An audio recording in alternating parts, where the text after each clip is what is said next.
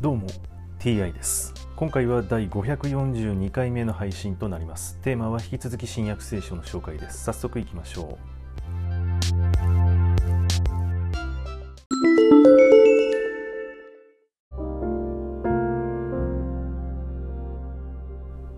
新約聖書第541回。今回はパウロフェリクスの前で訴えられるというお話です。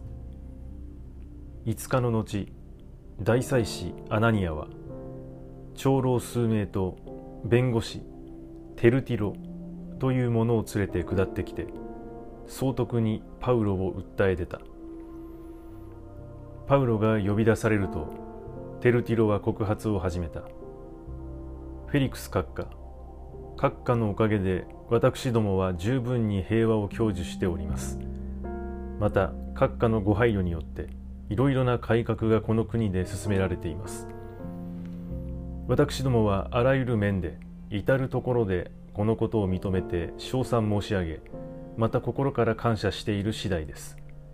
さてこれ以上ご迷惑にならないよう手短に申し上げます。ご寛容をもってお聞きください。実はこの男は疫病のような人間で世界中のユダヤ人の間に騒動を引き起こしている者ナザレ人の分派の首謀者であります。この男は神殿さえも汚そうとしましたので逮捕いたしました。閣下ご自身でこのものをお調べくだされば私どもの告発したことが全てお分かりになるかと存じます。他のユダヤ人たちもこの告発を支持しその通りであると申し立てた。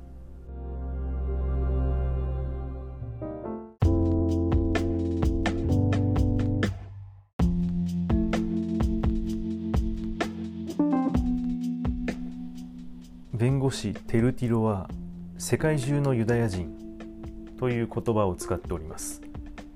当時ユダヤ人はパウロが移動した範囲内にしかいなかったのでしょうか。